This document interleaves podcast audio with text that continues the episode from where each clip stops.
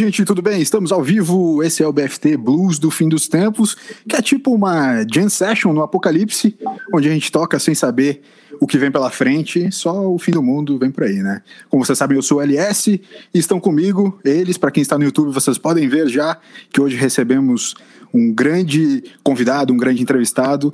Antes de fazer as honras, quero só chamar os meus amigos de BFT, Dr. Tiago Touca, o Dave Grohl brasileiro. Senhoras e senhores, estamos na área. Muitíssimo boa noite. Abre aspas. Se você não sabe onde quer ir, qualquer lugar serve. Fecha aspas. Hashtag fui tocado. Perdão, o LS me lembrou. É nóis. Hashtag fui tocado, que é um produtinho que a gente está querendo vender aí. Tá. É, vamos ver se a gente consegue, né? Fala, Toby, beleza? Esse é o BFT 8-2. Fiz dois duas vezes. 8-2. Porque ele diz respeito à zoeira. Então chegou a hora de dar aquelas boas gargalhadas com essa turminha aqui que é boa demais. Hoje, em especial, na batuta deste cara gabaritado aqui. Vai ter muita história para contar. Que baita momento e que noite, meus caros e meus caras. Sejam bem-vindos. Muito bom. Doutor Tiago Toca, por favor, é, peço que faça as honras quem você convidou esta noite para conversar com a gente? Introduza, por favor, porque é um convidado muito especial. Pô, eu vou falar que é, que é, é um convidado especialíssimo e é um cara que teve a paciência e a, o respeito de me responder um, um, eu acho que foi no Orkut, se eu não me engano, lá pelos idos, sei lá quantos, quando eu é. ousava querer é, começar de alguma forma no meio do stand-up, mandei um contato, vi um vídeo dele com em pé na rede lá de Belém, mandei um, um recado no Orkut, ele me respondeu. Aí começamos uma bela amizade de ano já. Ele que faz parte do grupo Em Pé na Rede, como citado, já é, é roteirista, é apresentador, é youtuber. Cara é, é bombril, mil e uma utilidades. É, super talentoso e super gente boa. Vitor Camejo com nós. Aê! Muito obrigado, gente. Muito obrigado pelo convite. Desse, esse, tudo começou com uma mensagem no Orkut. Dizia, vou falar desse cara que mal conheço, mas considero papa. Né? exato, exato. E aí, estamos aqui. Eu, eu acho que último, faz tempo que eu e o Thiago a gente não se fala, na verdade, mas a última lembrança que eu tenho de show show, show, show mesmo valendo que você foi? Não, na verdade o primeiro que você foi foi no Memphis ainda, né? Em Moema ainda. Sim. No bar Memphis, aí era um show que eu tinha muito menos barba, muito, menos, muito mais cabelo e. E menos graça, provavelmente. Espero que sim. Então, cara, é seguinte, é, é, antes de mais nada, antes de começar o nosso, nosso bate-papo mais solto, eu só quero dizer que a gente tem um quadro aqui que é o que estamos bebendo hoje. Oh. Onde a gente meio que, que só fala rapidamente o que, que a gente está bebendo, o porquê, e, né, só uma breve explicação aí, que que tu, tá, que que tu, com o que, que tu tá molhando a palavra hoje junto com a gente no BFT? Cara, se eu tivesse, eu fui pego de surpresa, então eu estou na tradicional Heartland Latinha. Ai, que aqui, porque estamos numa pandemia e eu tô com um pouco de medo de sair e comprar coisas mais elaboradas. Então, então, fui aqui na padaria da frente, comprei uma sacola de Heineken e tá aqui. Mas se eu soubesse que a gente ia fazer propaganda, eu tinha pegado uma cachaça de jambu que eu tenho de Belém aqui. Opa, mas aí sim. Mas ainda até, tempo. Até, até, o final, até o final, até o final rola. Até o final é, então, de repente. É, é pra pegar de surpresa mesmo. Toca, o que, que tu tá tomando aí? Cara, hoje eu tô com. Eu tô humilde hoje. Eu tô aqui numa Eisenbach porque era a que tava mais barata no mercado mesmo. Tá. Cara, eu, queria, eu queria até fazer um, uma, uma reclamação, já que nossa audiência é grande o suficiente para atingir também os, os, os, grandes supermercados, né, as grandes redes. É, por que, que por que, que não tem tanto aquela latinha menor, sabe? Aquela de 200 e. Essa daqui é 350, né? Acho que é 260, né? Eu curto aquela, porque ficava gelada, e só que ele só vem das grandes, então... Aumentou muito o consumo, na pandemia aumentou muito o consumo, já nem vende mais. Porque é. eu não, eu não entendo o porquê disso, mas enfim. Eu então, só compro de litro. Mais, é. E, e, o que, que você está tomando, Tobi? Eu estou tomando uma coroninha. É, eu sei que talvez seja um pouco ousado da minha parte. Paradoxal. É, Toby tá fazendo Nossa. a própria balada dele, né? Corona é muito bebida de balada, né? Você é. De... Ah, cara, mas é que, né? É o que resta, né? Estamos em casa. É isso aí. Copinho da Heineken, pelo menos isso. Boa. LS, você? Eu tô, tô, tô tomando gasolina, é, mas tá, tá quase acabando. Ah, eu. Como você sabe que eu não bebo, tô só tomando um chazinho de limão, né? As bebidas tradicionais já não fazem mais efeito. Uhum. Não, não bebe nada? Tô, tô até mais. Tô, tô parando, né? Tô parando. É, é o, é o desmame. É, tem, tem, um tempo já que é, foram aumentando as doses de outras coisas e eu tive que ir diminuindo doses do álcool especificamente. Então, é, Infelizmente, é, tô, tô tendo que parar. Tem uns, alguns anos já, uns cinco anos que eu tô parando já. Tá parando devagarinho, né, cara? É importante é, devagar e é, é. Não, é, é, depois, depois de dar aquele pique, aquela corrida, tu não pode, tipo, parar e ficar parado. Não, né? Tu tem que. É, tem, tem uma base balanceada, tem é, que fazer o desmando mesmo, né? Como tá é, Eu tô no Exatamente. pique ainda. Eu tô no pique, tô. é a única coisa ainda... que os caras conseguem correr, né? Não, e é doido, eu já tenho a relação diferente com a bebida. Meu primeiro porre da vida foi, Foi com 24 anos já morando em São Paulo. Sério? Até, juro. Até então não bebia nada. Família super crente, não podia chegar perto de beber nada. Uhum. E aí eu vim para São Paulo. Quando eu vim tentar a vida de, na comédia aqui, aí muito rápido eu descobri que é impossível o ser humano passar pela vida adulta sóbrio, né? Então foi uma desistência muito rápida que aconteceu assim. Mas tu, tu, não, tu não bebia, tá? Tu falou da, da família e tal, isso é bem é, entendível, assim. Mas tu tinha meio que medo, assim? Ou, não, cara, não, não, podia. Não, não, podia, não tinha vontade, daí ficava tipo, ah, não vou fazer. Não, não Ou tipo, fazer, ficava naquela tentação, assim, caralho. Era tipo assim, se, eu, se eu sou surpreendido e cair a casa pra mim aqui, eu morro. Minha mãe me mata. Era tipo assim, então era puro medo mesmo. E aí, quando eu vim pra São Paulo, que eu tava. Que eu tava já meio livre, né? Do tipo assim, trabalhando, ganhando meu dinheiro já, dali ainda tentando, ainda não tinha, ainda não tinha rolado.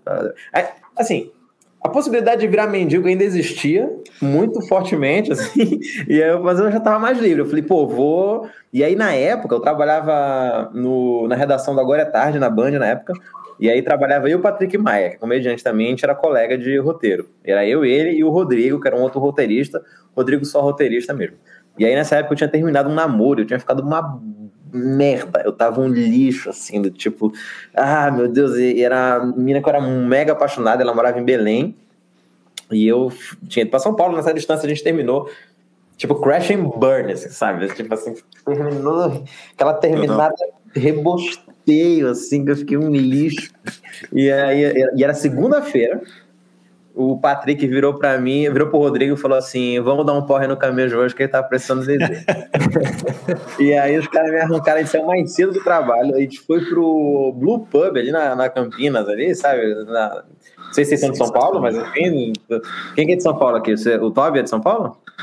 Não, mas eu já. Mas o Toby, na, numa visita, levei ele até o Blue Levou. Uma não, né? Todas. Blue Pub é, vem visita para São Paulo, você leva lá, velho. É, é, então. Ele foi no Blue Pub ali, que, que o Patrick morava do lado. E aí ele levou. A gente foi lá, e aí, cara, lembro que começou. Ó, detalhe, até então, nunca tinha posto álcool neste corpinho aqui. Não existia, nunca tinha contato. Aí começou, eu vejo vocês, começou numa segunda-feira seis da tarde, a gente tava com fome, ninguém tinha comido nada. Começou a tomar uma Bud. Aí, plá, a Bud já pra mim já deu uma. Ei, já tem um negócio aqui. E aí, isso na Bud na casa dos moleques. Aí a gente desceu, foi pro pub. Chegamos no pub, os caras pediram um, uma coisa que atende pelo nome de Irish Car Bomb. não sei se vocês sabem o que, que é. O Irish Carbon é um, é um pint daquele de, de, Guinness com um shot com meio de Baileys e meio de JB e ele joga dentro. Nossa, você tem que virar. Sensacional, velho. Oh, papai. E aí, blau, eu, cara, botei o copo assim, fiquei tipo, ok. Aí o Patrick. É, o Patrick falou: vamos pedir outra? Aí todo eu, não, pelo amor de Deus, cara, pelo amor Parecia de Deus. uma boa ideia. Aí, é, aí, traz outra, moça, traz outra pra gente. E aí depois eu fui no, no, no Blue Pub, eu não sei se ainda tá assim, mas depois que eu fui lá, eles tinham, inclusive, retirado do cardápio esse, esse drink. Só que se tu pedisse, eles faziam e te levavam. Então, aí tem secreto ali. E aí cheguei, pediram outro, aí, blau, tomamos. Quando eu lembro que eu botei o, o canecona na, no balcão assim, quando eu virei, já tava. Deu e... câmera lenta. Era, era. Era, era legal quando eu dava câmera lenta. brinquedo de astronauta, aqueles testes de astronauta que estavam assim. Eu tô, a câmera falando... lenta, Vitor, é uma coisa que tu, só, tu, não vai mais ter nunca mais. Não vai mais. Vida. Isso, então, nós estávamos falando sobre esses dias, né? anos, né? Tu teve a oportunidade, uhum. quando o teu cérebro já estava montado e tua memória talvez funcionava melhor. Tu até hoje pode lembrar dessa sensação. A gente Exato. não lembra mais. Entendi, não era no... tinha isso com 18. É, eu já tinha passado uma coisa de tu, formação cerebral. Vira, tu vira o olhar e, e, as, e as coisas vão, vão virando em câmera lenta, assim e tu tá meio que se mexendo e parece uns estrobos, assim, um negócio sensacional. É. Mas eu queria falar um negócio, cara, que todo bar tem a bebida, a bebida peculiar. Fora do cardápio. Né? É. é. Sempre tem. Todo. Eu, Elias e Vitor, a gente é amigo é. de infância aqui de escola. Ex-amigo, na verdade, porque agora ele tem outros amigos, ele falou isso esses dias para nós. Mas enfim, quando a gente morava perto, nós éramos amigos, a gente ia num, num bar aqui na nossa cidade chamado Factory Beer. Uhum. E tinha o Power Factory, era o nome da bebida. E aí, qual era o, o, seguinte, né? Era uma, um absinto com blue, aquele essência blue. Curaçao, curaçao blue. Curaçao é. blue. É. E eles metiam um foguinho assim, dava uma acendida no fogo para dar uma queimada no absinto, que era o absinto 70, né? E a gente, jovens, né? Chegava assim, bruxo, sem fogo. Não, bota fogo. E o garçom já sabia, depois de um tempo ele já sabia. Daí ele, ele já sabia. Ah, chegou dos, quando era, quando, quando vinha outro garçom e ia acender, quando o, o, o, outro garçom ia acender, o, o outro só vinha assim, não, não, não, precisa ir sem, sem fogo. Dá um tapa, né? Pô, é. deixa os guri, deixa os guri, guri tomar sem. Os guri sem fogo. Era e aí? É. Ah, e aí que, cara... Ô, Tobi, eu só quero... Minha noite terminou comigo. Aí, a partir... Tem um momento que só tem o flash a partir daí. E aí, existe um vídeo que eu não sei se o Patrick ainda tem, meu Deus. É um vídeo que eu tô encostado numa parede na Avenida Paulista. Sabe quando tu tá no, no limiar de vomitar, mas tu não, não, não chegou ainda, mas tá naquele ponto que a tua boca tá cheia de água. Da caralho. Então, nesse vídeo, eu tô encostado numa parede, assim, ó. Eu, eu cuspindo no chão, que nem um mendigo. Sensacional. E aí, corta. A gente na casa dele já. É, lembro de um controle de Super Nintendo na minha mão, Mario, é, o Mario, do Super Nintendo na TV. Corta, eu dormindo num futon embaixo de uma janela. E aí, contaram para mim que em algum momento começou a chover em mim e eu não percebi. tipo, dormir na chuva é o meu ápice do, do bêbado. Dormir na chuva era tipo assim, cara, é, é, nada. E aí, o único, o único momento de vida que eu tive foi quando eu levantei e falei pra galera assim: Ô, ô, ô, chovendo em mim aqui, caralho. Aí eu voltei, eu só comuniquei e voltei a dormir. Sensacional. E aí, cara, acordei no outro dia, nove da manhã, na casa do cara, sem meu celular, não sei o que aconteceu, estava com outra pessoa no meu celular, e aí eu cheguei no trabalho tipo onze e meia, e não peguei esporro nenhum, porque todo mundo sabia o que tinha acontecido, e quando eu cheguei, todo mundo... É, comemorando. Primeira vez na história da, da empresa que, tipo, um funcionário foi agraciado por ter, tipo, tomado um puta porre, assim por chegar com a ressaca, né? É tipo o The Office, assim, então. é, finalmente ele conseguiu perder um cliente, daí assim, é, ele perdeu um cliente, porque chegou, mas ele bebeu, que bom. o, o, o Vitor, deixa eu perguntar, porque daí esse dia ele parece ser uma transformação ao passo que você tá com uma Heineken hoje, então entende-se que você se converteu, né, para o time. Primeiro do... dia do resto da minha vida, cara. Agora, agora a, a, pandemia, a gente não quer saber de se tá pegando, solidão, ansiedade. A gente quer saber, aumentou a quantidade alcoólica na pandemia ou não? Não, não aumentou porque. Já era muito alto. Já era alto Isso me preocupa, hein? Não aumentar o que era impossível. É, não, não aumentou porque eu tenho trabalhado muito com o jornal de casa e tal, então, tipo, é uma parada que eu tenho. Eu tenho passado muito, muito tempo numa condição que eu não posso estar bêbado porque eu tenho que estar fazendo coisas. Então, estou toda hora trabalhando e fazendo coisas. Mas não me orgulho disso, não. Acho que está errado. Eu acho que eu devia estar mais. Mais bêbado. Estar mais bêbado durante a pandemia, mais relaxado, pelo menos. Pelo contrário. Até, até porque, para fazer o, o, jornal de casa, para quem já assistiu, é, são várias notícias, né? que você dá. Então, assim, eu percebo que muita gente está fugindo de, de notícias ou se protegendo um pouco nesse período de pandemia pela questão da saúde mental. Tipo, vem, uhum. vem sendo falado isso, né? Sim. Só que você consome, tipo, geral, até para produzir, né? Como é, como é que é isso, cara? Cara, eu tive momentos de ficar maluco. Eu, tô, eu faço terapia já há cinco anos, uh, semanalmente, e assim, eu eu não sei como é que eu estaria se não estivesse fazendo. Porque eu. É, é, tipo assim, hoje. Ontem foi um dia que me deu uma bad, mas eu, eu senti que foi aquela bad controlada, entende? Aquela bad assim, que eu estou embosteado aqui, mas não tô. Não tô nu, gritando de novo. Tô cocô. Cocô. É. então, tipo, eu tô, tô aqui com a minha roupa ainda, não surtei. Então é bizarro, mas, mas é legal, porque o jornal nasceu justamente dessa vontade que eu sabia. Logo, cara, começou no primeiro dia, na primeira semana, na verdade, de confinamento em São Paulo. Começou na primeira semana. Então eu sabia que o bicho ia pegar e eu nunca tive nenhuma ilusão que ia ser rápido. Como bom pessimista que eu sou, eu sabia que ia demorar muito, ia ser sangrento e horrível. Eu falei, o que? As pessoas vão precisar de um alívio cômico nessas horas para saber o que está acontecendo. Pode ser o momento de eu colocar em prática esse projeto que já foi recusado tantas vezes por tantas emissoras diferentes.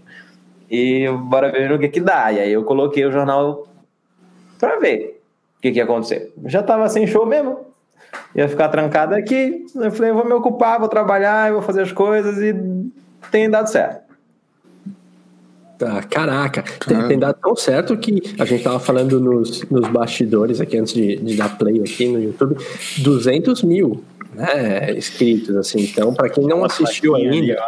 Ali, atrás. É, ah, é, aquele que tá espelhado aqui. É, sensacional. Ali, vai.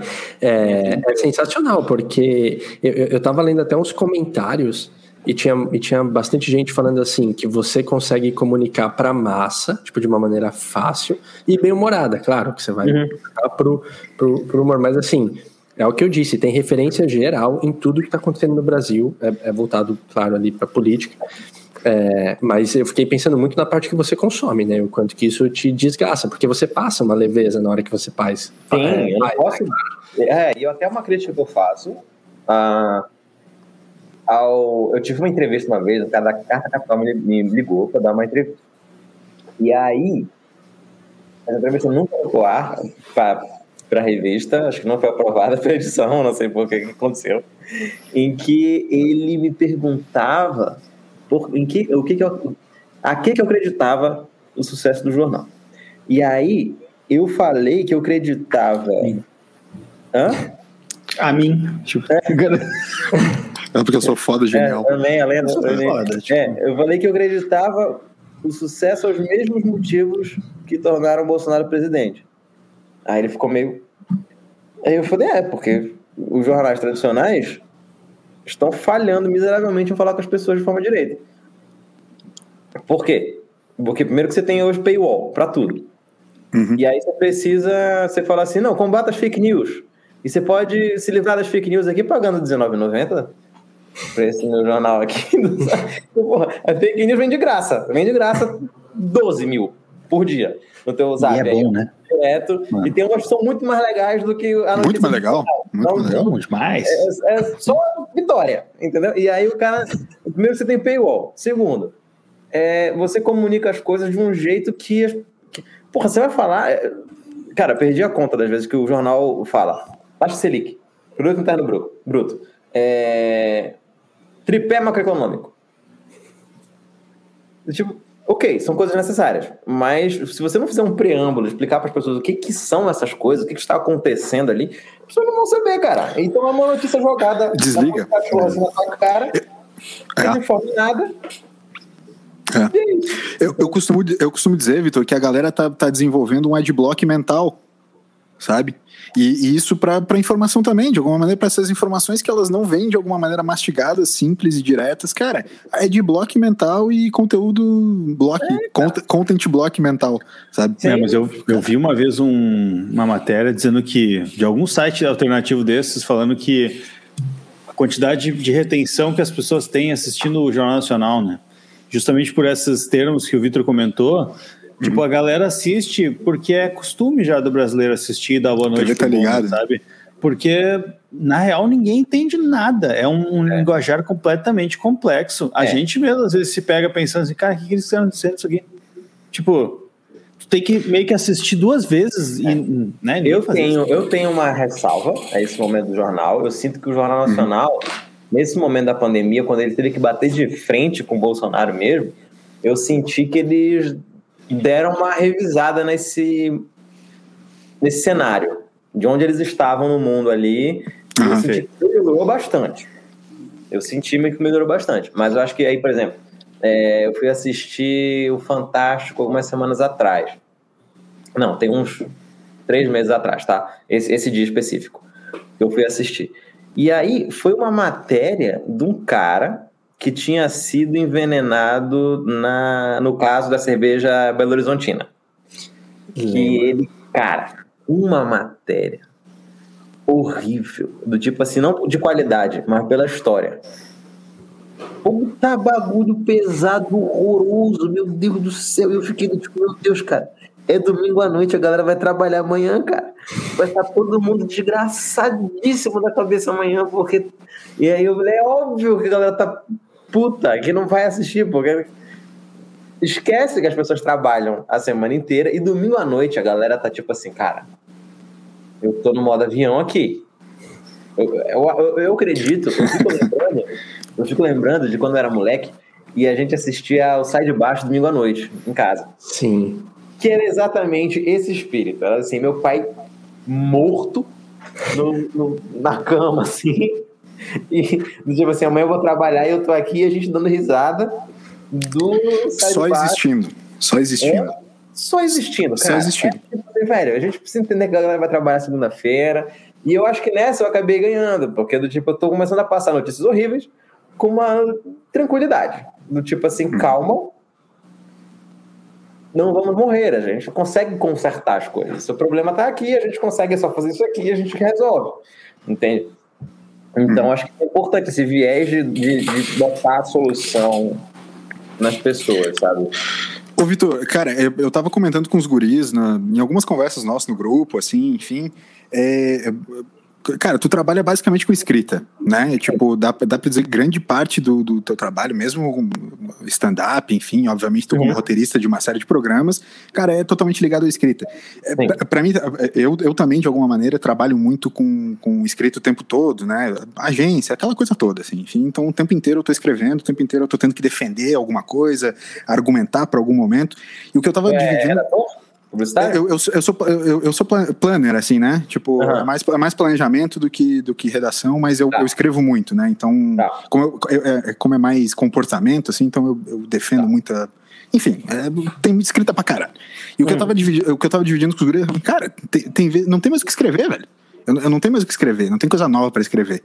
E, e, o que tu tá falando do, do lance do, do jornal de casa tem um pouco do esquema também, assim, pô, tu tá dando é, uma, uma visão diferente para algo que está muito repetitivo. Mas como é para ti também, tá, sei lá, nesse último ano, numa pauta que ela é praticamente tipo aquele filme do Adam Sandler que tu acorda todos os dias de novo. Sabe? Como se fosse a primeira vez, sabe? Tipo, assim, meu, parece que todo dia é a mesma coisa, cara. Todo dia então, é a mesma então, coisa. Aí eu acho que é um pulo, porque eu acho que isso é uma falsa impressão. Tá. Tá todo mundo, tudo tá acontecendo é, todo dia a mesma coisa. Eu acho que não. Eu acho que está acontecendo muito, muita coisa, inclusive, diferente. Tanto é que eu tenho extrema dificuldade de escolher as pautas que vão entrar durante a semana. Uhum. porque você tem, no caso, uh, você tem o mundo, você tem uma pandemia acontecendo no mundo, tudo um caos, um negócio horroroso. Aí você tem o governo Bolsonaro que está negando que isso está acontecendo.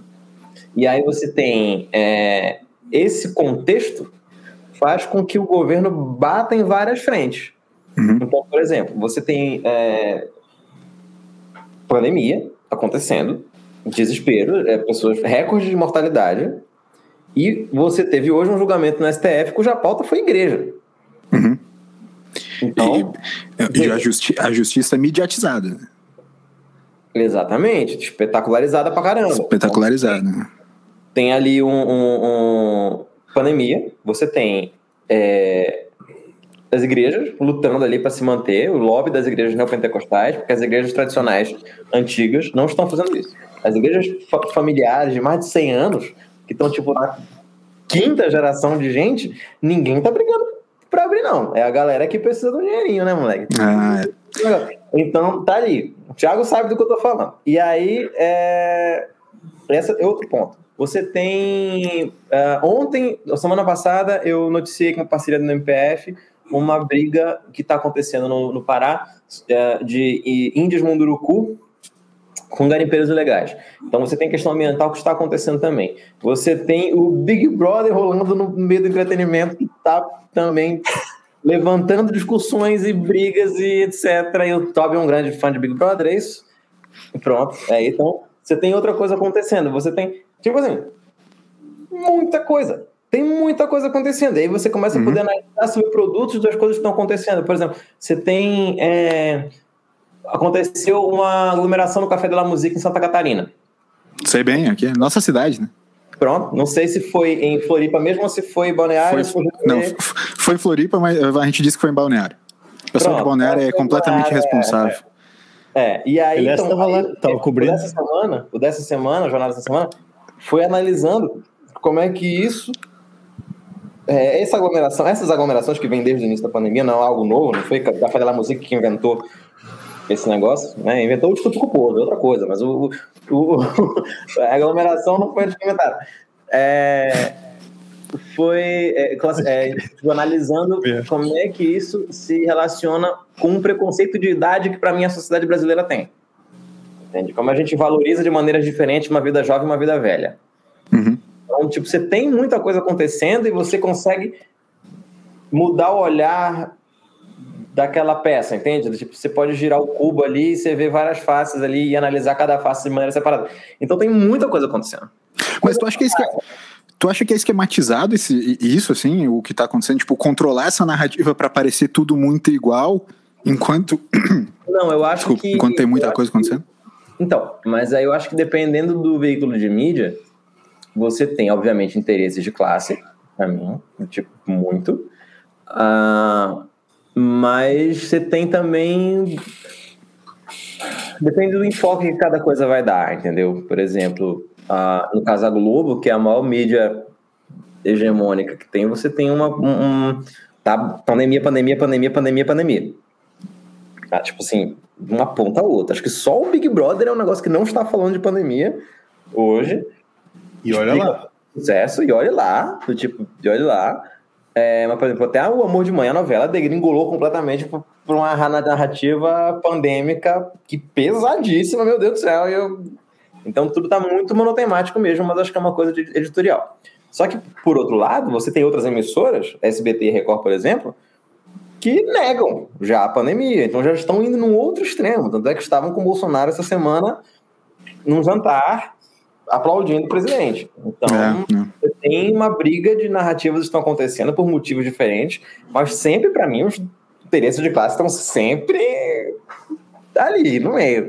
E aí você tem, aí eu já vou colocar meu chapeuzinho de marxista e vou dizer que, que o interesse da classe trabalhadora está em último lugar sempre aí, mas o resto Tá.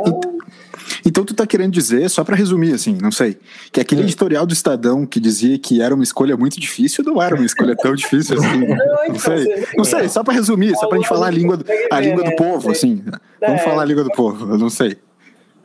Acho, acho que não era tão difícil assim. É, não era tão difícil, não. E, era, é foda, porque isso é um negócio que eu fico muito puto, assim, porque, tipo, Não, mas Cara, tu é comediante, tu não pode ficar puto. É. Esse é não, do humor. Eu, posso, eu não só posso, como o momento em que o comediante mais consegue fazer piada é quando ele tá puto. É, é, digo, quando ele tá Pode triste, é o momento, é mais difícil, mas quando tá puto é quando mais sai. Eu sei que primeiro que acontece quando o cara começa no stand-up é, sabe o negócio que eu odeio? Sabe o negócio que eu sei o quê? Eu passei por isso. E foi foda, porque no início eu comecei a fazer stand-up e é um ciclo completamente natural. No início foi tipo assim, eu odeio isso, odeio isso, odeio isso, comecei a falar coisas que eu odeio. Logo, eu vi que eu não odiava tantas coisas assim. E eu fiquei meio sem tempo. eu falei, cara, acho que eu preciso odiar mais coisas ou aprender a fazer piada com outros, outros momentos, entendeu? Outras questões, assim. Ah, agora, o, o, e Vitor, deixa eu te perguntar, porque assim, ó, no período da pandemia, a gente tá falando agora, tem o jornal que tá povoando no YouTube e tudo. Só que você também faz parte de, um, de uma profissão ali que foi, né, como todos, super afetado, mas show parou, né, assim. É, como, como é que foi isso? Porque assim, você deu um sentido, tipo, querendo ou não, você começa a dar alguns significados e alguns sentidos para nesse período fazendo as suas coisas, fazendo jornal, tal. Mas a parte artística ali, cara, assim, como é que pegou no começo? Isso a gente tem visto bastante nos podcasts, o pessoal falando que é, teve que se reinventar, enfim, mas o quanto que te bateu? Claro que deve fazer falta, mas assim, como é que foi isso, cara? Então, eu, o Impé na Rede inteiro, eu e os meninos, nós encaramos com muita sobriedade esse momento. Assim. A gente. Uh, o Murilo praticamente não parou, porque o SBT continuou as atividades ali, né? Porque eles têm uma estrutura muito grande, pode testar todo mundo. Então, não precisa parar tanto, né? Você muda um pouco a estrutura, você distancia as pessoas, você consegue fazer testagem em massa, então não tem muito sentido. Eu, Asmar e Rominho, a gente mudou em pé na rede um pouco, a gente começou a fazer muito vídeo de estúdio, que é também mesmo esquema, todo mundo isolado, a gente só se vê, então, tipo, não teve grande perigo. E aí, é... só que assim, a gente meio que encarou com muita serenidade quando começou a saber que ia ter que parar. A gente já meio se olhou e falou, vai ter que parar realmente, do tipo, vamos ter que vai morrer. Vamos já começar a pensar e correr atrás. E quando veio o jornal, eu era um formato que eu gostava muito de fazer, eu queria muito fazer, e eu já tinha entrado no mindset de se não for a mesma coisa que era antes, foda-se. É um negócio que eu gosto de fazer e eu vou fazer isso de qualquer jeito e foda-se, eu vou fazer nem que seja para não ficar maluco aqui dentro. Então, é isso. Então eu já estava com muita serenidade e acabou que deu certo virou. Eu, eu acredito muito a esse sentimento de estar fazendo o melhor possível e não. Cara, eu nunca me preocupei com view, engajamento. Eu nunca olhei para isso, do tipo, não quero saber, do tipo assim, eu, eu lancei o vídeo hoje de manhã. Hoje de manhã saiu o jornal, eu não olhei mais em que lugar que tá, porque, pra quem não sabe, o YouTube dá pra gente no estúdio o ranking de onde é que está o vídeo. Vocês soltam um vídeo hoje, tem um top 10 dos últimos vídeos que melhor, melhor performaram ali, ele te dá um top 10. Uhum. É para pegar o criador de conteúdo e deixar ele e aí, aquele gatilhão ali, você manda, tá em décimo, você fala, ih, caralho, não tá bacana, tem que mudar.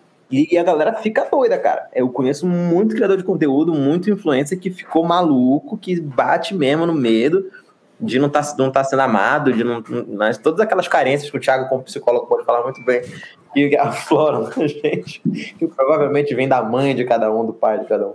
Mas, e aí, então tem isso. E aí, quando eu nunca olhei, cara, eu tava assim, tipo, completamente relaxado, do tipo assim, eu vou fazer o negócio, vou jogar pro mundo.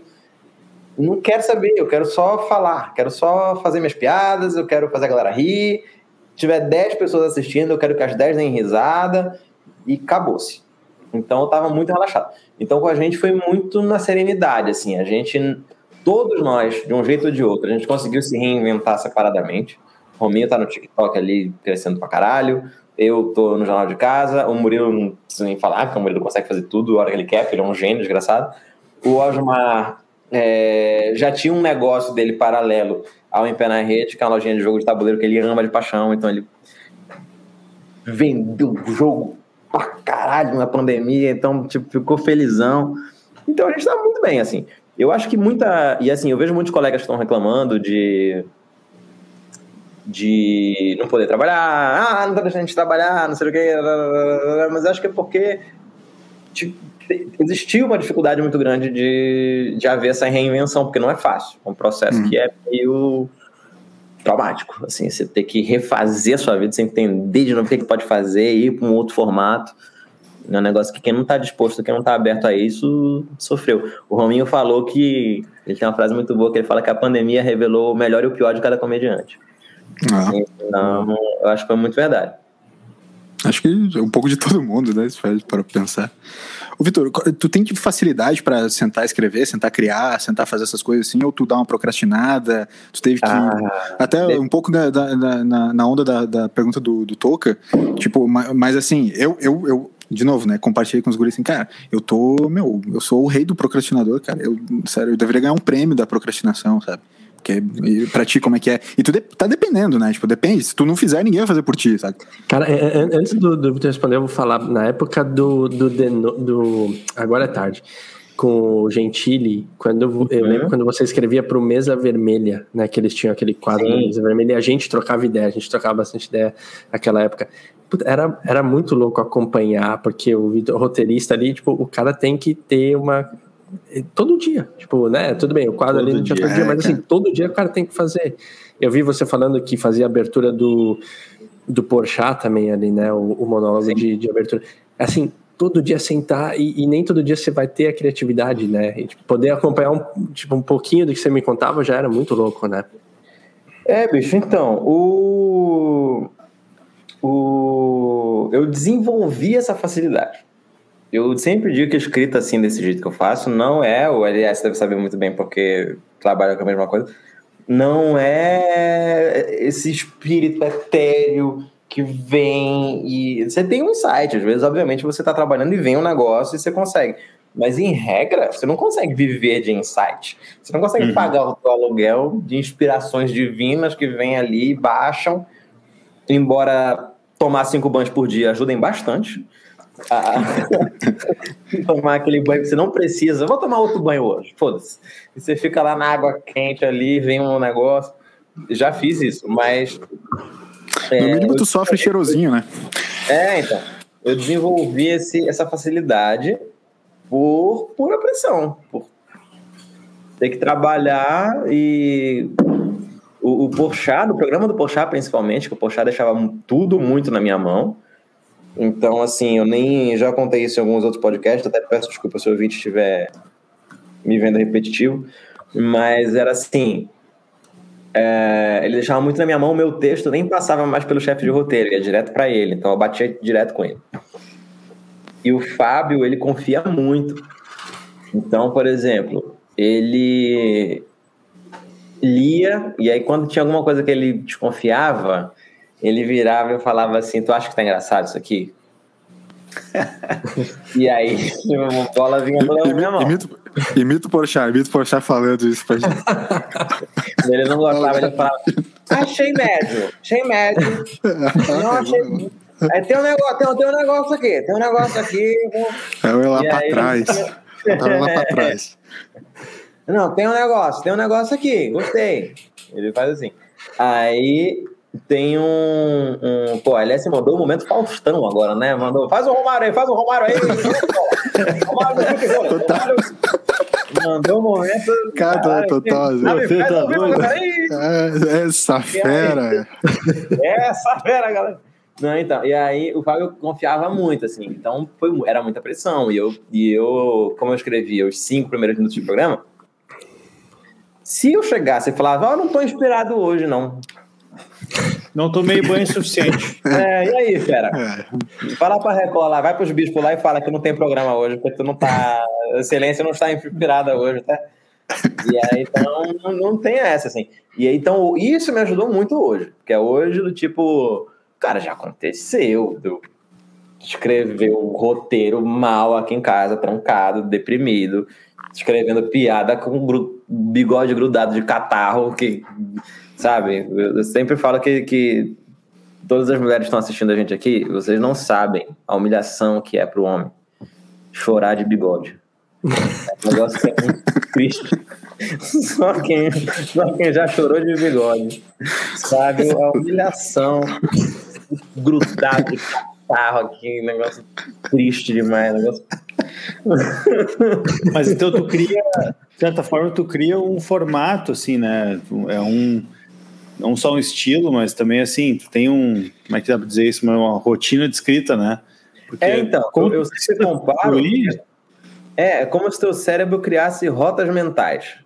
Isso. Tu fica criando relações ali, não tinham antes, mas tanto você ficar forçando, ele vai trincando. Aí você, o teu raciocínio começa a ficar mais rápido, você começa a fazer coisas, porque não só eu tinha que escrever como, todo dia, como eu tinha que escrever todo dia com prazo. Uhum. Então era assim, chegava às nove, duas horas tem que estar tá pronto, tem que estar tá lá na Record. Então, você tem 9, 10, 11, 12, 13, 14. Tem 5 horas para escrever 5 minutos bons. Então. Parece pouco, né? Parece pouco 5 minutos, né? É. É, é. muito, né? Você eu queria só fazer. em 25 segundos? É. Então é piada pra caralho. Piada pra caralho. É. E, e, tem, mais, tem mais um adendo que eu queria fazer nisso para tu explicar a dificuldade que é tu escrever para outra pessoa, né? Porque é outra pessoa Essa interpretando aquela tua ideia e tal. Como é, como é que foi? Porque tu, pô, tu escreveu pra gente pra caralho, né? Tipo, toda. A, a entrega, a entrega da piada, né? A entrega, é, não, então, assim, tipo... Aí é uma via de mão dupla. Você não pode colocar tudo na mão do roteirista. O cara também uhum. tem que ter um. O apresentador. Tanto é que, para os colegas aspirantes a roteirista, quem quiser trabalhar com roteiro, eu já adianto para você, você que já escreveu um negócio, você não tem a ilusão de que você vai escrever e quando você for sair na tela, você não vai ver 100% do que você escreveu. E isso é bom. Por quê? Uhum. Uhum. Você vai acabar encontrando dois tipos de pessoas que vão ler o teu texto. A pessoa que vai estragar o teu texto e a pessoa que vai valorizar o teu texto. Então, do tipo, ela vai ou ela vai fazer menos ruim, ou ela vai dar um brilho ali que vai fazer menos, mas vai fazer melhor e vai fazer porra, não pensei desse jeito, mas ficou incrível, entendeu? Ou a pessoa vai colocar um negócio a mais que, se você tiver preciosismo, você fala, porra, não gostei que o cara mexeu no meu texto. Foda-se, você vai, você vai travar, você vai ficar frustrado para sempre, porque é muito difícil que, que a outra pessoa tenha a exata mentalidade que você teve. Você... Caralho, é um alinhamento cósmico muito impressionante. Você com teu companheiro, tua companheira, você não tem essa sincronicidade. Imagina com uma pessoa que, que não é nada para você, que você está trabalhando ali, entendeu? Então, tipo, não vai ter isso. Então, é uma conjunção, é meio que uma dupla que tem que trabalhar meio junto ali. E essa percepção do apresentador, eu sinto que é uma coisa que não é falada, mas que precisa ter. O Fábio é um negócio, é um, é um cara que tinha isso, porque ele também foi roteirista. Então ele uhum. sabe disso já. Então eu já tive, foi o que eu tive menos dificuldade, entende? porque ele já sabia que ele tinha que ele, me ajudar também. A gente falar, e vai criando essa dinâmica, essa química, cara, no meio do trabalho, assim, com seis meses já de trabalho, eu já ouvi a voz dele na minha cabeça. Uhum. Falando. Uhum. Entende? Então eu já sabia como é que ele ia gostar, como é que ele queria e tal, então tava mais fácil. E isso, isso meio geral para todos, assim? Tipo, toda a galera que tu escrevia era meio que nessa, nessa pegada? Ou, tipo, ah, tinha gente. Eh, no sentido, tipo assim, pô, o, o, o Fábio, como tu falou, ele gostava eh, de um certo estilo. Então tu já ia meio que sempre naquele, naquele jeito ali. Todo mundo meio que sempre tinha um certo estilo. É. Ou, tipo, tinha gente que é meio maluco e, cara, de um, de um dia é meio que de um jeito, de outro de outro, não sei. Então. Ou todo mundo sempre é meio. Eh, rola uma, uma padronização no, não, no estilo de escrever para cada um, assim? Não, não rola, não rola. Cada um é cada um, você precisa tentar entender como é que é que funciona. Você tem pessoas parecidas, mas no final de contas, cada um é cada um. E aí você tem extremos, por exemplo. É... O pior cara para quem eu já escrevi, mas não no sentido ruim, foi o Rafa Portugal, por exemplo. Uhum. Mais desafiador. É, mas é porque o Rafa, ele improvisa muito. Uhum. Então, às vezes o texto estava X Mas na hora, ele pegava um gancho ali, ele ia pra Y e a galera explodia. E às vezes eu ficava pensando, porra, tem uma piada do caralho pra ele aqui nessa. Só que dane-se. Ele ficou a fim de fazer outra e ele mandou uma pedrada, meu irmão. A galera uhum. pá, explodiu. O que, que eu vou fazer? Né? Uhum. Era arrebentou. Manda igual. Hã? Manda, o mesmo. Manda no, no, dia seguinte o mesmo texto. É, uma hora vai encaixar. Então, tipo, você tem isso. Tem pessoas muito expansivas, muito difíceis de escrever, e outros que já vão mais bonitinho. O Fábio é ator, então ele já ia muito bonitinho ali no texto, melhorava, dava um toque. Então, foi muito. Foi muito bom essa, esse encaixe, assim, saca? Agora, o Rafa não, Rafa, porra, Rafa é muito ele. O Paulo Vieira também. O Paulo Vieira é muito da cabeça dele, ele gosta de criar, ele gosta de fazer as coisas que ele tá criando. Então ele ele mexe muito, mas fica do caralho. Então, Cara, o, o, o, abrir mão da piada. Uma vez eu vi até o Porchat falando do Zorra Total. Quando ele escrevia é. para o Zorra Total, ele falou que uma das coisas que ele mais aprendeu foi abrir mão da piada. Pô, muito boa. Né? É, e, e, e, tipo, sei lá, tá sentado com alguns roteiristas, e aí ele, ele tem uma ideia que ele acha genial, só que vem um outro cara e fala: hum, não, tipo, vamos nessa linha. E aí você tem que ficar naquele meio que convencimento até chegar e às vezes a sua ideia vai ser descartada. Uhum. É, como é que é esse processo de abrir mão da piada? Tipo, eu, entendi quando você falou de, de não ter o preciosismo de o, o, a sua escrita sair literal na boca do apresentador, mas esse esse processo antes ali, tipo, abrir mão de ideias, assim, como é que é, cara? É difícil? Cara, não é fácil, é muito difícil, principalmente pro comediante stand-up, que ele tem o fator ego, que é muito forte, porque você é artista também. Então você tá ali. Num... Até que eu, com o tempo eu aprendi a virar a chave, que era assim, que eu sou roteirista, dei a ideia, não quiseram, foda-se, eu uso no meu show depois. Paciência. Uhum. Então. Eu, eu, queria fazer um complemento ao que o Toca falou, Sim. porque é, é, muito interessante isso aí, mas é até num, num sentido assim, pô, tá, o teu sentimento, tu escrevendo para outros, pô, quando a galera tu falou de, pô, o Rafa Portugal fez um negócio ali a galera rachou rindo. Tu também te sente de alguma maneira, tipo, parte daquela parada ah, ali? Sem dúvida. Tipo, tu, tu fica assim, caralho, porra, a gente é foda, sabe? É, não, o programa rola, rola um esquema é assim. Incrível, é, é sim, sim. Mas aí eu acho que é muito da administração pessoal da chefia de roteiro, né? Hum. A chefia de roteiro, ela tem isso. A chefia de roteiro pode te faz, pode fazer você se sentir parte do programa ou pode fazer você se sentir excluído do programa. Acontece os dois. Tem muito, muito roteirista, e já aconteceu comigo, de você sentir que você não está fazendo parte daquilo ali, ou que você está sendo obrigado a fazer parte daquilo ali. Uhum. E é ruim, você perde o tesão inteiro pelo trabalho, você não, não fica afim de fazer. E já aconteceu de eu me sentir completamente parte integrante e, e uma coisa com o que está acontecendo, de sentir que aquilo que está acontecendo ali é resultado direto do meu trabalho, e isso é maravilhoso, e que aquilo não aconteceria daquele jeito se não fosse por mim. Então, tipo, Acontece, mas é muito da administração da equipe, porque existe um elemento também de você ser o, tre o treinador ali, sabe? O, o técnico. Uhum. Tá fazendo o time correr do jeito certo, então tem, tem essa questão sim. E, e abrir mão de piada é um negócio que é doído. É doído dos dois jeitos. É doído quando você faz a piada e ela é jogada fora, e que você queria muito, gostava muito daquilo e não rolou, e aquilo jogou fora. E outra é quando você faz uma piada, ela viraliza, explode e ninguém sabe que foi você. Aí essa também é foda. Essa do dia, caralho, esse maluco aqui é um gênio, cara. Esse cara, que cara foda. Esse cara, porra, que cabeça foda. E aí a gente do tipo assim, caralho, meu irmão. Foi roteirista. E aí ninguém. E só que assim, ossos, velho. Você tá ali, você tem o ônus e o bônus, entendeu? Uhum. Por exemplo, quando dá uma merda também, o apresentador que segura a pica, porque ele que, em última análise, ele que escolhe o que vai falar, né? Então. É, é, é, é que é muito, é muito louco a gente tentar trazer para um, um dia a dia, eu vou colocar entre aspas comum, assim, da não exposição, né? Que, ah, sei lá, tipo, de alguma maneira, é, dadas as devidas proporções, é mais ou menos como acontece no meu trabalho, porque eu faço todo um background de pesquisa, mas quem, pô, quem dá a ideia lá, quem apresenta no final tal, é a criação, entende? Então, tipo assim, cara, não, não, não fui eu, mas de alguma maneira não teria acontecido toda um insight, tal, tal, se não fosse, né? Então, é, mas, mas essa lance da exposição rola muito mais a, a conexão com o ego, né? Tipo, do, do, contato direto com outras pessoas. Pá, o cliente gostar, beleza, eu vou ficar feliz se ele gostar, vou ficar ok se ele não gostar, mas tipo, porra, não uma multidão rindo da tua parada, saca? Uhum. É, é uma coisa muito, né? Cara, eu tinha uma piada que saiu em revista, jornal, de uma maneira boa. E ninguém sabe. Uhum.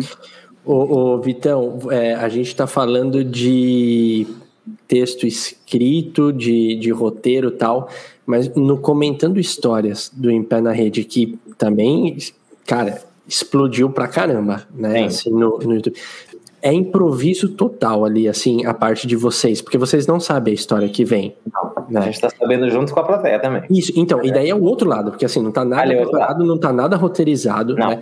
Como é que é esse outro lado, assim, do improviso total com a plateia ali, vindo de uma história que vocês não têm ideia do que vem? Tipo, como, como é que é esse outro lado também?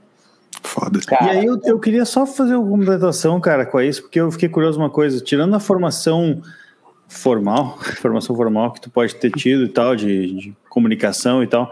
Eu queria saber se, se tu estudou alguma, alguma coisa de comunicação mais assertiva, ou comunica, alguma coisa relacionada à comunicação nessas escolas, assim. Uh, ou como é que foi tu entender, né? Porque a questão de improviso tem muito disso, a questão de escrita tem muito disso, né? De tu fazer uma comunicação certa, de entender os públicos e tal. Aham, tá. Ah, por partes. A, a pergunta do Thiago é muito doido, porque ali no palco a gente fica num estado de adrenalina altíssimo. Às vezes eu sinto que eu fico quente. Tipo de. Cara, o cérebro tá rodando no processador ali. Overclock. É ali. Tá subiando e do tipo, tanto é que é muito louco. Eu não lembro de 95% das piadas do Comentando Histórias. Não lembro. Tipo assim, eu piso fora do pau, acabou, a minha cabeça faz um, e eu volto pro modo normal e eu não sei o que eu falei. Se alguém falasse assim, pô, tal piada que você mandou, eu falo, cara, não lembro. Valeu, mas não Foi do tipo assim, não sei, cara. Ali, modo sobrevivência, adrenalina absurda. Você tá ali tentando mandar e. Tu, tu desce do palco falando assim, meu, tá chovendo em mim, sei lá. daí, tipo, esquece tudo. É, exatamente. Tá chovendo em mim aqui, cara, e é isso. É. e aí eu tô aqui toda hora, sabe? E aí é foda, porque aí tem, tem episódios, e aí é uma vantagem do Pé na Rede, que é como a gente é amigo de verdade há muitos anos, é... Cara, a gente é muito amigo há muitos anos. A gente tem, sei lá, quase 14 anos de grupo. A gente vai fazer 14 anos de grupo. E a gente se falou, se fala quase todo dia desde que a gente se formou, assim, como grupo. Então a gente é muito uhum. amigo, presente na vida do outro de qualquer maneira. Então a gente é muito entrosado, a gente sabe o que o outro pensa, a gente sabe o que o outro vai fazer, a gente sabe. Então já tem muito isso. Às vezes acontece que um dos quatro, tipo, acaba o quadro, a gente fala: caralho, eu não falei nada hoje, velho. Falei duas e é isso. Mas é tanta piada dos outros três que meio que foda-se. Então ninguém percebeu que você, não, que você passou batido. Você tá ali no quadro e tem piada pra porra, você tá sempre rindo, você tá interagindo de alguma forma, então é isso.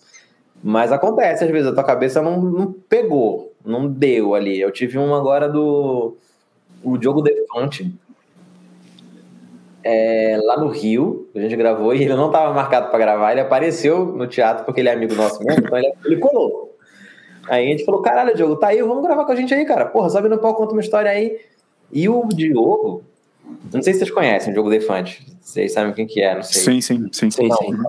O Defante, eu acho que não tem ninguém na comédia nacional, talvez o Igor Guimarães, que seja tão diferente do meu estilo quanto o Diogo. completamente diferente. Então eu tive muita dificuldade de jogar junto com ele ali, porque a gente é nada a ver.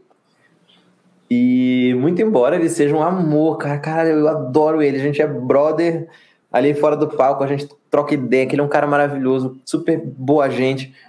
Só que aí no palco, ele é completamente doido, né? Então, tipo, eu, eu sigo uma linha lógica na minha cabeça. E ele é, cara, chinforínfulo, assim, ó. São uns negócios assim acontecendo. Então eu tive muita dificuldade. Acabou o quadro com ele, eu tava tipo, porra, não. Pra mim não. Não veio. Não rolou, caralho, não deu e tal. Mas com o, o Rominho naquele dia, caralho, o Rominho tava on fire. Assim. Caralho, o Rominho mandou umas pedradas que eu ficava, caralho, que desgraçadas. Aí eu deixei passar, caralho. e aí, então tem muito isso. Então tem essa, essa química. Eu não sei se rolaria da mesma forma essa dinâmica de improviso se não fosse com a gente ter tanto entrosamento quanto a gente tem. Então é isso. Mas é outra experiência, outra parada muito maravilhosa. Principalmente porque não dá trabalho nenhum. A coisa mais linda do mundo é tu chegar no show sem nada. eu não precisei me preparar com nada. Eu só, eu só estou aqui, nem precisei trazer caderninho de piada, nem nada. É maravilhoso. Ah, então, esse é um ponto. Aí o Toby fez outra pergunta que eu não lembro direito, Toby. Me... É, eu perguntei mais na questão assim de preparação e tal, porque tem, querendo ou não, a questão ah, da piada, a escrita tem a comunicação, né? Exato. Tá. Não, eu formei em direito. É, muito embora eu reconheça que você precisa muito total. ter uma grande capacidade de comunicação, seja escrita, é. seja verbal. Sabe? Como a gente tem um modelo tu já foi para São Paulo, já foi para São Paulo formado? Já. Oh, oh, ah, tá. É, se formou em Belém e foi para foi para São sim. Paulo. Não. A gente no na rede inteira a gente tinha meio essa regrinha de que a gente precisava se formar primeiro e depois fazer alguma coisa. A exceção foi o Murilo, que o Murilo já estourou uhum. no meio do curso. Então, ele já, Globo já quis ele no meio do curso, então ele nunca precisou formar. Mas eu, eu o Osmar e o Rominho, nós formamos. E aí a gente. Até porque nossos pais jamais iam deixar a gente passar um polo então. E aí tava. Então, tipo, eu nunca fiz, e, e é muito essencial que você tenha uma boa capacidade de comunicação escrita e verbal, porque tipo, você tem um, você tem um direito romano-germânico que tudo é escrito, a gente precisa ter muita comunicação escrita. Isso é uma coisa boa. Agora, e também eu sempre fui muito criado na frente da TV. Então, assim, eu tenho altos terabytes de televisão brasileira armazenados aqui na minha cabeça que eu não sei porquê. Eu tenho muita referência de programas e de coisas que passaram na televisão na minha cabeça, porque eu sempre gostei muito de TV, então sempre assisti muita TV e sempre. E aí, por exemplo, eu tenho referências de programas tipo o Supermarket que passava na Band, eu não sei se vocês lembram disso, que era um programa que era uma disputa dentro do supermercado, uhum. passava com muito uma bom, como assim, então ele valia muito ponto, esse programa, sabe? E aí é, tenho referência do programa do Hugo, que passava ah, não lembro se era na CNT ou era, não, era, era na, na Gazeta. Era. Era na Gazeta, mas tipo, era. do Hugo que passava. Era. Cara, minha avó assistindo Silvia Popovic e eu vendo do lado dela. E eu tenho essa porra de referência na cabeça. Ah, isso eu lembro também. É, Popovic. Eu tenho muita coisa de televisão na cabeça. Eu tenho, eu tenho vívidas lembranças do, do meu apavoro assistindo Oz na HBO com 10 anos de idade. Aquilo, meu Deus, que coisa horrível, os caras se estuprando, um negócio horroroso. E aí, então, tipo, tem essa de desgraçamento mental via televisão também. Então, tipo, tem muito, cara. Eu tenho muita, muita lembrança. Eu lembro de Wishbone passando no Discovery Kids. Eu não sei se vocês lembram, era um cachorro que contava as histórias, o cachorrinho se vestia de leão, contando os negócios. Então, tipo, eu tenho alto trabalho de televisão. Eu sempre vi muito TV. Então, até, eu tenho até um amigo meu que é o Fábio Walk. O Fábio, ele foi diretor do Cabral e ele dirige, eu acho que ele dirige hoje o De Férias com o Ex, MTV.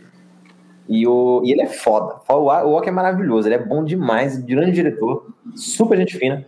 E ele falou pra mim a frase, ele falou, caralho, Camejo, eu acho que você aprendeu a fazer TV de tanto que você assistiu. e eu falei, caralho, eu acho também, porque eu consigo ver o programa ali na minha cabeça de tanta tanto terabyte que tenho acumulado de televisão na minha cabeça, assim, sabe? De entretenimento, a filme, os programas que floparam, os programas que não deram certo, sabe? Eu tenho, tenho um programa que eu tenho lembranças na minha cabeça, era o Ponto a Ponto na Globo que passava, a apresentação uhum. de Márcio Garcia e Ana Furtado, que era uma uhum. gincana merda que tinha, cara, Caralho. muito disso, assim, eu tenho muitos terabytes de TV na minha cabeça, então... Pô, mas isso faz muito sentido, porque de alguma maneira a TV, por si só, é uma paráfrase uma da outra, assim, né? Tipo, o cara vai repaginando, repaginando, é. vai fazendo, né, né? Cara, isso pra ti é do caralho.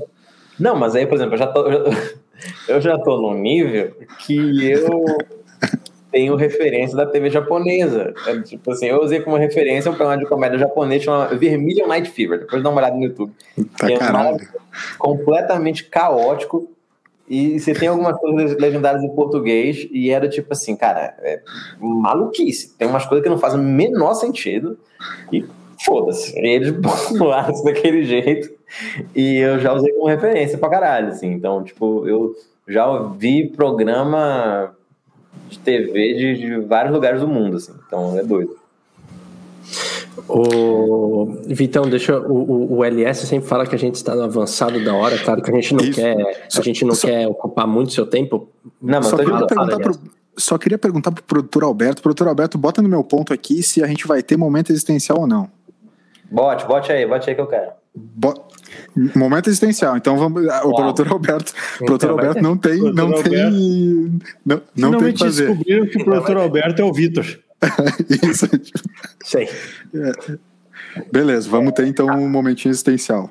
Antes do momento existencial, é, o, o Toby e o LS não sabem, mas o, o, Quer dizer, sabem, porque eu contei agora há pouco, que a gente já fez um som junto já, Vitão, e, e eu sei do seu hobby de tocar é, guitarra, enfim.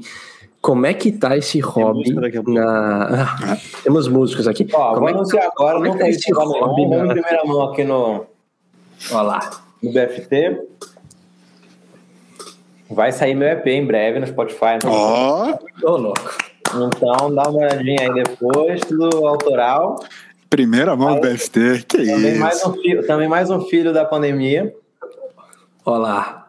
Mais pandemia. um filho da pandemia que... Camilo, se tu precisar é. de um guitarrista, um pianista, alguém para mixar teu som, cara, vamos, Provavelmente conversar aí. Vou tá? precisar. Ah, vamos, vamos Isso. trocar ideia. Vamos. Não, eu não. O, o, o, Tô fora. O Camejo, o, o, o Toby é, é praticamente um, um pré-produtor musical. É que, ele não, é que ele não se jogou total ainda, na, mas ele. O cara tem um estúdio ali em casa e tal. Cara, e outra? Como faz diferença se trabalhar com produtor, hein? As pessoas não sabem disso. A galera acha que era tipo assim, ouve um artista e fala, cara, esse artista é foda, como é que ele pensou? Cara, é o produtor que faz tudo, cara. o artista só é a cara, era tipo assim, o produtor é o que faz é a cabeça pensando no negócio, ele é o cara que ele, ele é ele que dá o brilho. Do tipo assim, tanto é que eu levei as músicas, eu só, eu só tenho, eu levo, tipo assim, eu escrevo a letra e penso na harmonia em casa, com violão ou com a guitarra, eu já tenho alguma ideia. E a melodia, a estrutura seca ali da música, dos quatro elementos principais ali, artista eu tenho. não faz estrutura. Hã? O artista não faz estrutura. A estrutura é coisa de produtor. Você é, é ponto. Não, pronto. Já teve casos, por exemplo, de levar uma ideia. É, tipo, tem uma música que a gente fez, uma música que chama É Tudo da Disney que é sobre o fato da Disney estar comprando. a, a, gente é da, a gente é Disney é. também. Nossa. É, é, tudo é Disney. E aí. É, a música mudou a partir do olhar do produtor, que eu levei a primeira ideia, e ele falou, pô, mas a gente precisava mudar aqui, botar um outro negócio, um ABC aqui, sabe, fazer um negócio aqui. Então já começou a mudar. Então a música realmente mudou a partir do olhar do produtor, assim. Então faz muita diferença. Você que está precisando, está pensando em gravar um disco, procura um bom produtor, procura o Toby aí para fazer que é outra TobyMusic.com. É outra vida, outra vida, completamente diferente assim. E o meu caso foi o, o Renan. O Renan é, trabalha com a gente no, no Em Pé na Rede, ele faz já o som do Em Pé na Rede, nas gravações e tal. E aí ele encheu meu saco. Ele viu uma música minha que eu fiz no show e falou assim: Camis, vamos fazer um negócio, vamos gravar, vamos fazer. Nananana. Aí ele me convenceu, eu falei, vamos, fazer, vamos, vamos fazer, quero. Pega essa ideia aqui, eu tô com essa ideia aqui, tô com essa ideia aqui, aí ele me mandou. Só que assim, eu tive uma conversa com ele, e aí, cara, esqueci, assim, do tipo, tá aqui, essas ideias, e escuta, vê o que, que você acha que dá pra fazer. Cara, ele mandou uma música meio pronta já, assim. Eu falei do tipo, caralho, Renan, tá demais isso. E ele falou: não, vem aqui que a gente dá um tapa, você grava a voz, a gente faz mais um negócio. Aí eu. Cara, eu sei que a música no final eu gravei a voz. É, realmente a harmonia toda foi a que eu fiz, a letra também, a melodia e tudo. Mas ali os, o arranjo em si, ele criou. E aí eu fiz mais um solo no meio, eu gravei tipo uma guitarra da música, gravei um solo no meio, o solo do final uh, e essa outra guitarra base, porque para quem não sabe, uma coisa que também descobri recentemente, que quando cada música que você escuta, tem 40 guitarras. Então, tipo assim, 200 de um lado, 200 do outro, e você tá ouvindo achando que é uma só, e não é, é tipo, tem muita. E aí, a primeira música que a gente gravou, do tipo assim, no primeira lambada tinham seis. Assim, uhum. Na primeira, para começar a conversar. Entende? E aí faz muita, muita, muita diferença. Então, eu, eu, eu, empolguei. Aí, a partir da primeira música, eu empolguei e tal. E eu acho que a gente vai lançar em breve um EPzinho aí com cinco. E, mas a ah, ideia é já fazer um, um. pegar esses cinco e crescer mais umas seis aí pra gente fazer o disco inteiro. Caraca, que legal. Muito bom. Assim, muito essa bom. ideia veio também sem pretensão nenhuma. Era do tipo assim, ninguém tá querendo virar o grande rockstar aqui e tocar no Lula, entendeu? Do tipo assim, é só mais uma coisa pra se No Lula? Então, é, o quero. Ah, tá. É esse Lula. Ah, achei que era outro. Não. Tá, então deixa quieto. tá mais pelo outro Lula aí que tá. Então, mais pelo Lula. Eu tô total pelo Lula 2022, não sei tu. Tá. Também tá na expectativa. Eu é. acho que vai estar Lula. Vai ser um grande show, né? Ah. tô, tô, bom, enfim. Enfim.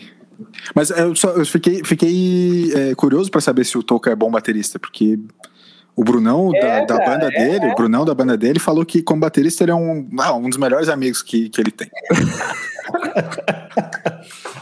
Não, não tenho do que reclamar, não. Inclusive, a maior vantagem do, do, do Toca foi porque eu, antes de tocar com o Toca, eu tocava com o Nil Agra. E o Nil é um, um baterista desgraçado de bom. Ele é absurdo. Mas com o Toca, eu tive a vantagem de conseguir me escutar. Então é uma coisa que é.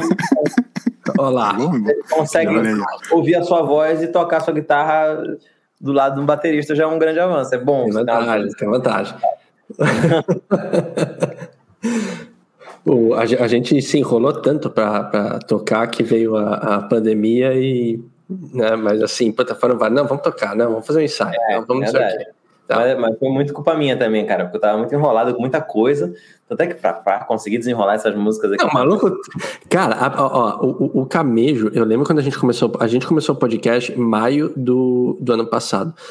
Você foi logo um dos primeiros que eu falei, putz, eu tenho um brother tal, que é do, do da comédia, ele vai ser é, um convidado bem legal de chamar. Aí eu falei que você tava pegado de trabalho. Aí eu falei, essa ah, semana é. tava, tava pegado trabalho de novo. Eu falei, não, vamos aí, eu vamos aí. pegado desde então, eu nunca. Não, você tá pegado desde sempre. Desde, desde que ah. eu conheço, acabei de tá pegado trabalho, velho.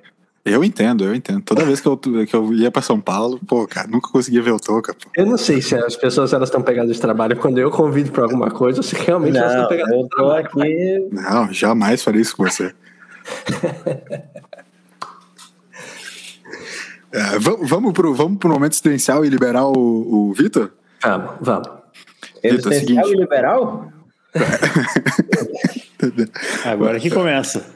É. Momento, momento existencial, um quadro do BFT que a gente sempre faz. A gente está te convidando para participar hoje com a gente. Tá. E esse quadro é conduzido pelo Dr. Thiago Toca, na sua, no alto do seu Dave Grossismo. Uhum. Vamos nessa então. É, foi nessa parte que todos, essa parte que os convidados choram, é isso?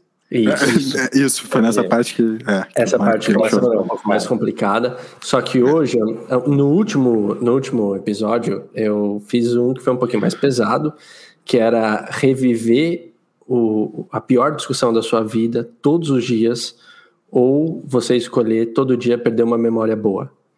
Ah, tu simplesmente avacalhou com a nossa vida. Tipo, eu, eu, ferrei, eu ferrei a vida, os caras não dormiram aquela noite. Mas hoje eu vou para uma outra oposto disso. Então vocês têm duas escolhas. Ou vocês vão comer um sanduíche de pelo, ou vocês vão beber um copo de suor. sanduichinho, sanduichinho de pelo, ah, a gente já comia, né, Tom? A gente já comia direto. Assim, lindamente. Eu Cara, o sanduichinho de pelo, velho. Vocês não deixaram de falar. É de um tá. estranho, né? É de um estranho. Não é do seu tá. próprio suor, certo? Tá bom. É de um estranho. Mas, por exemplo, esse, esse suor, ele pode ser de alguém que, sei lá, é, acabou de tomar banho e tá só, tipo, suando. Hum.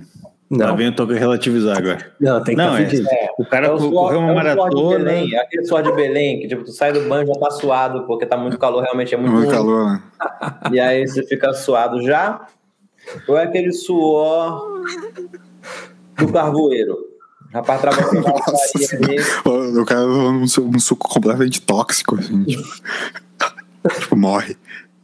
Não, vai ser, vai ser aquele suor. Não Cara, o sanduíche de pelo é totalmente impossível. Eu, eu devo suor de qualquer coisa, de qualquer pessoa, para não comer o, o sanduíche de pelo. Mas o Mas, sanduíche de pelo o LS já, já comeu. Ah, a gente comia direto. A gente comia direto num não. lugar. Chama Tio Mário. Lá no Tio Mário, na Vila Otacília, num lugar onde a gente se criou, cresceu. Do lado é, da escola. Tio, eu, escola. Ontem eu comi um lamen de pelo, tá? Porra, pedi um lamen aqui. Olha aí, ó. Porra, tava assim, faltava 10% do lamen. Ah. Faltava 10% do lamen. Aí peguei assim, ó, um dos macarrão não era macarrão, não, era... Era um. Mas agora tu já sabe, né? Macarrão preto que tinha Quando lá. for lá, tu já fala assim, brother, me vê aquele lame lá, mas sem pelo hoje, por favor. Era careca hoje, tá? Carequinha. Cara, é. O tio, o tio Mário tinha o, o, famoso sanduíche de. O X, X pentelho, a gente chamava. Eu não sei se aí vocês conhecem o Coisa X. boa. Nossa, é. eu tô no suor do Mário tranquilamente quando comemos é. é. Ele tinha bigode também, acho que ele chorava bastante também, o Tio Mário chorava bastante. Sabe quando o, o bigode do cara já, tipo, destonalizou perto do nariz, assim? Sério? Tipo, muda a tonalidade. O meu é um pouco assim já. É a idade, né? A idade. É, o do tio Mário, assim, acho que ele chorava bastante. É. Nossa, Mas tô... meio turco. Enfim. Nossa, eu tô no copo de suor assim. Tá. Não, eu vou de suorzinho. Suorzinho, mas, mas dá pra botar um gelo? Piores pessoas, piores pessoas suadas. E eu ia, entre o pelo, eu ia qualquer pessoa. Se atirar, né? Nossa, lindo. Bah, o, mas dá pra botar um gelinho. Cara, você coloca, imagina o gelinho no copo de suor, ele fica. Mas um gelo, um, um gelo de suor. Tem que ser um gelo não, de suor também, tá? Dá pra limãozinho. Limão. Bota uma tônica, faz um, um gin tônic já com suor. Limão e sal. Se você quiser jogar um, um não, tangue de morango, um tangue de morango no suor, consigo? Li, limão e sal, limão e sal, e daí, tipo assim, a pressão do cara vai lá em cima. Tá ligado? Porque o cara já tá tomando mineral pra caralho no suor, assim, daí mete um sal. Tá lá. É, uma groselhazinha no suor, né? posso? Não, o groselha é tampão, né?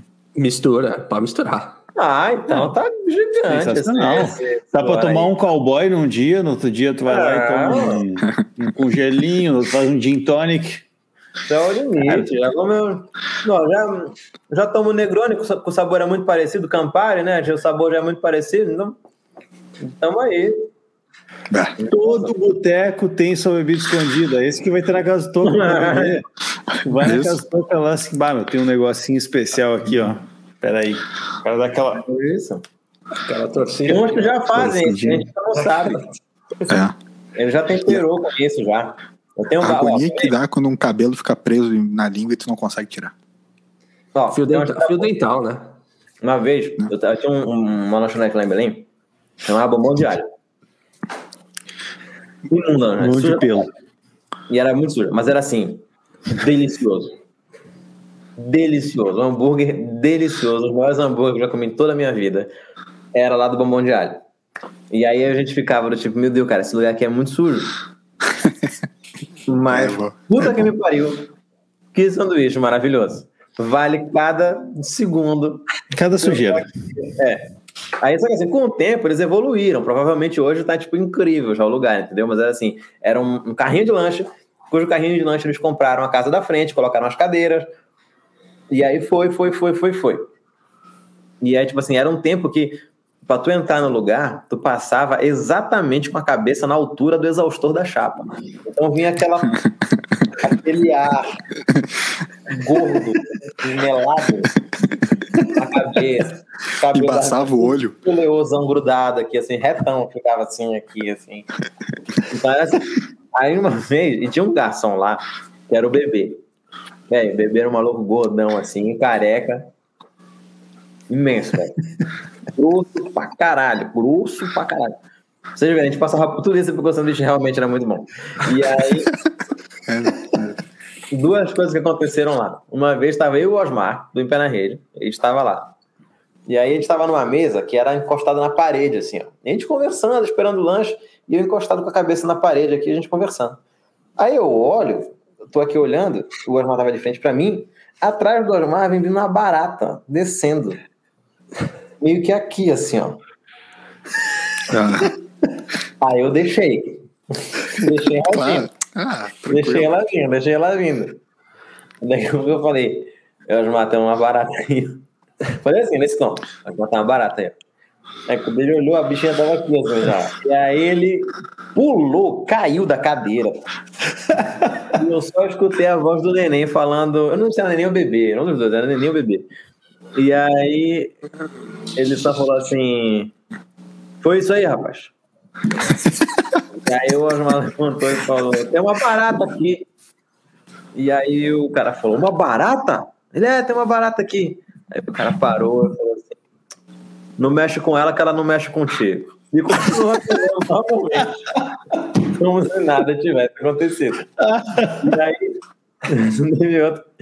Daí teve outra que a gente tava lá. Eu não lembro se foi no mesmo dia ou se foi em outro dia, mas assim, também que a gente tava lá. E aí tinha uma outra mesa. E aí a gente só escutou a voz do bebê falando. Cara, tá assim, silêncio, todo mundo conversando, só aquele burburinho normal da lanchonete. Daqui a pouco a gente escuta o garçom falando assim: O quê? Picles? Tu tá achando que isso aqui é McDonald's, Zé Caralho? Aí o cara na cozinha falou assim: Ei, Fulano, tá perguntando se tem picles aqui, ó. O cara da cozinha, cá, Ah, isso é sensacional. Picles, né? Não é nem pepino, não é pepino, é, tem que ser picles. Cara, foi lindo. A pessoa foi a O quê? Picles? Tu tá achando que isso aqui é McDonald's? Né? o episódio do Bolsa, mano, tá ligado? Foi maravilhoso, cara. Oh, sensacional o episódio do Bolsa na lanchonete, assim. Tipo, os caras zoaram. Ah, sensacional. Ah, muito bom, cara. Toca, não sei se a gente tem alguma Olha, coisa aí. Você, Vai, você, por favor. você respondeu? Respondi, cara. Respondi, não, não, LS. O, o LS eu fiquei dúvida. Sanduíche do tio Mário. Não, brincadeira. Eu, eu, falando sério, se eu tivesse que escolhendo entre um dos dois, eu beberia também. Beberia. E se for, e se for pelo com picles? Daí. Tu acha que isso aqui é o quê? Ônibus dos ursos? o cara, sei lá. Tipo, ah, pelo com picles é como se fosse um pelo suado pra mim. Assim. É se tivesse pegado o copo de suado jogado no, no coisa. Assim. É uma coisa. É, unanimidade. Unanimidade. Não, hoje, hoje foi, hoje foi, hoje foi. Hoje foi unanimidade, tranquilo. Mais leve do que o último, que deixou a galera meio deprê. deprê. É... Vitão, valeu por ter participado. Vitão, já, já vou começar a fazer as honras aqui da, da despedida. Valeu por ter aceitado o convite, por Nada. ter dado uma moral aí pra gente. Como é que foi participar aqui? Cara, é o espaço aí. Fala aí da, do seu trampo que você quer divulgar tal, para nossa imensa comunidade e, e para nossa imensa audiência que vai vir em peso, né? Vocês estão ligados. Usa a nossa plataforma aí pra divulgar teu trabalho aí. Porra, mano, mas você não é, pegou? Você não pegou? Aqui a gente é grande, cara. Não, cara, bom, agradeço demais, cara. Foi muito legal participar. Espero que vocês tenham se divertido também, tanto quanto eu. Foi muito legal. E eu tô aí, eu tô com o Jornal de Casa toda semana no meu canal. Dê uma olhadinha lá. Também tô com o Pé na Rede. É, duas vezes por semana a gente tá lançando vídeo novo. Então dá uma olhadinha lá e a gente espera que esse micróbio, caralho, passe logo e a gente consiga se ver por aí pessoalmente. Bora. Muito bom, cara. Muito bom. Vitor, valeu muito, cara. Obrigadão mesmo. Cara. Valeu. Valeu, valeu Toby, também? É nóis, valeu. Então, show de bola. Valeu, Toquinha. Grande abraço. Até a próxima, pessoal. Esse foi o BFT Entrevista com o Vitor Camejo, BFT 82, para quem está escutando a gente no podcast. Até a próxima. Tchau, tchau.